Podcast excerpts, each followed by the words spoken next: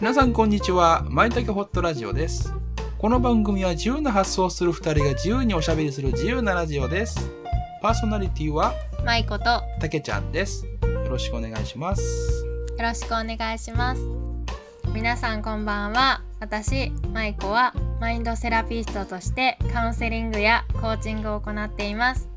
心の奥にある本音を一緒に探しながら心の傷やあらゆる悩みを克服するためのサポートをしていますよろしくお願いします私、たけちゃんはアダルトチルドレン、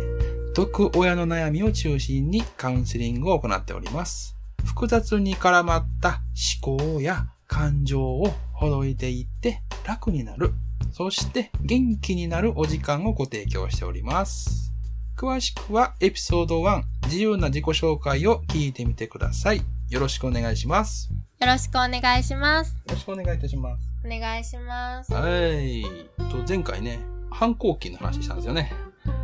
うんん親についてからのうん、反抗期からのそうそう そう。で、まあ、いろんな、あの、反抗期があるよね、と。うんうん反抗期の、まあ、大切さとしんどさみたいな話をして。で、最後たにけね。ちゃんはあの今反抗期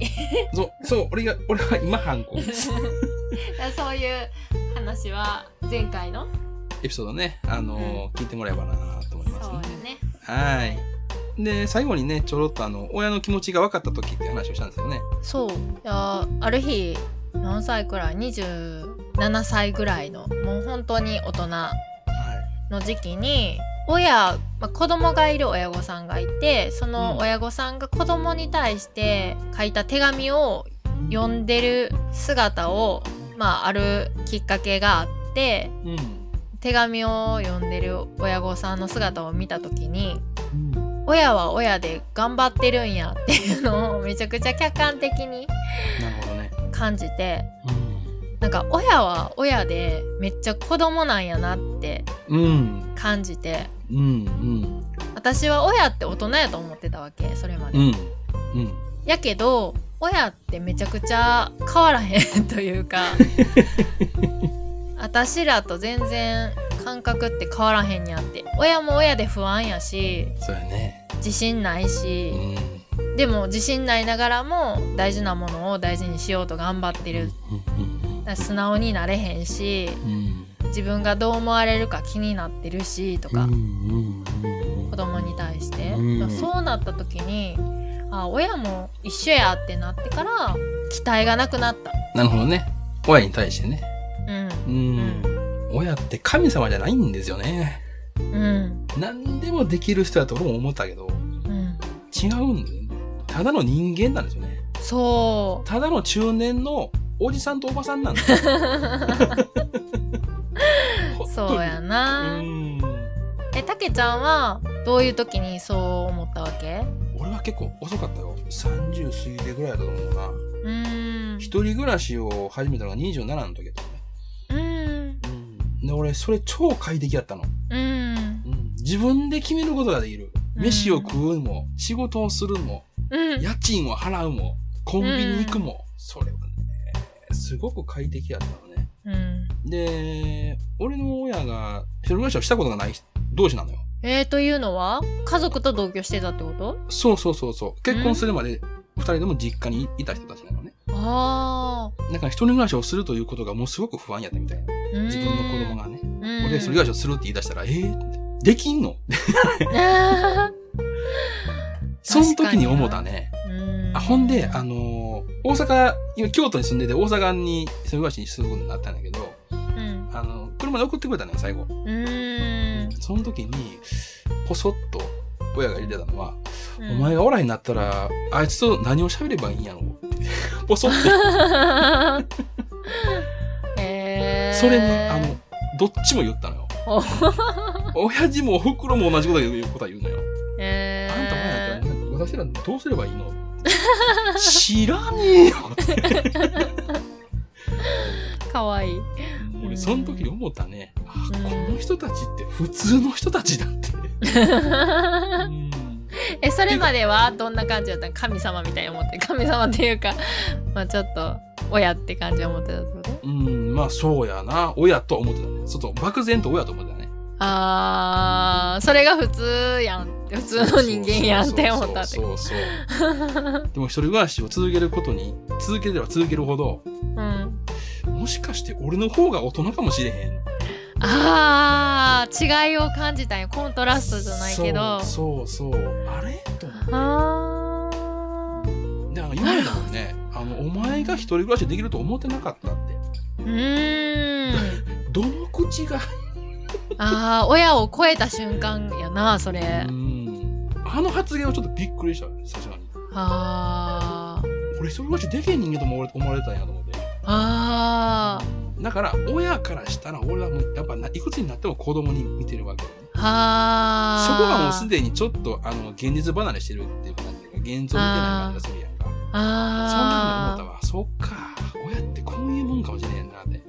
あそういったことが目目目が曇るからこそ、ーうんあの我が子として守ることができるのかもしれないね目が曇るからこそうんあー盲目になるからこそそうできるうんあーなんか確かひひいにきできるっていうね、確かにうんあー自分のもう世界の中の子供存在やから自分を超えることはないんよなそうその世界の中ではなそういうことだから守れるんやな命をかけとてなんとかいそんうな風に思った、うん本能的にあー確かにそれはその生めちゃきくてちたゃにちょっと怖くなったわよさすがにあこれちゃうーわこれはもうな親がどうこうしてくる話じゃない俺が脱却しなきゃいけないと思ってうーん親からうーんそっからかな親と子供は違う人間なんだっていうことに気づいてるあー面白いなその2人の状態というか、うまあ言葉そのどうしたらいいんやっていう言葉からあじゃあこういう世界じゃもうないんやっていう自分がさもう自由にできるんや親がいなくても自由にできるんやっていうさそう気づいてしまって気づいてしまったんですだからその世界殻を破って外に行ってうん、あ生きていけるんやって気づいて。うんうーん深いなぁ面白いなぁそうやな客観的にどっちもたけちゃんも客観的に見えたことでうん、自分の立ち位置というかを知そっうてそうそう私も第三者で見せられてっていうか見てあ親ってこうなんやみたいな、うんハッとなったよねはってなったううーん親が綴った言葉とか、ううんん態度みたいなものをこう生の声を生のそういったものをね目の当たりにすると、うんえ親ってこういうこと言うんだどゲブよってなるよね初めうんうんそこで気づくみたいな親は親で初めてそのたけちゃんに本音っぽいことを言ったっていうかさそうそうそうそうそうそう生の声よね本音生の声ほんまに本音本音その通りだ子供の前やったらなかなか親って本音言わへん言もわんれんな言われん、なんか強がってるんやろうなそれもなうい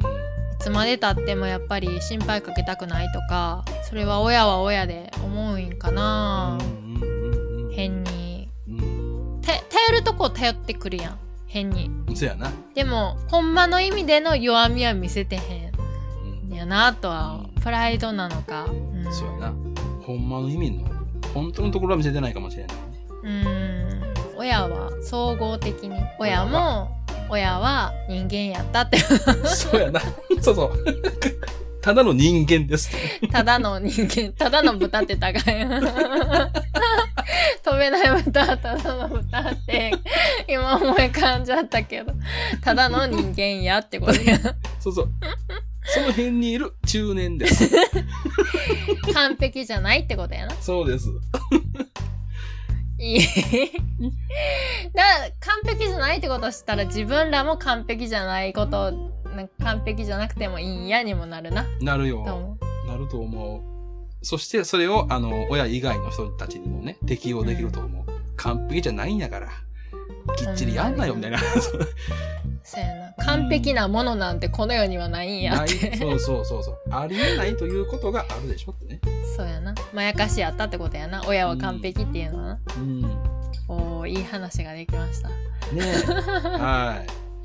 はいこんな感じですねこんな感じではい皆さん聞いてくださってありがとうございました親に ついての三三部作 三部作ってね はいありがとうございますありがとうございますじゃあ、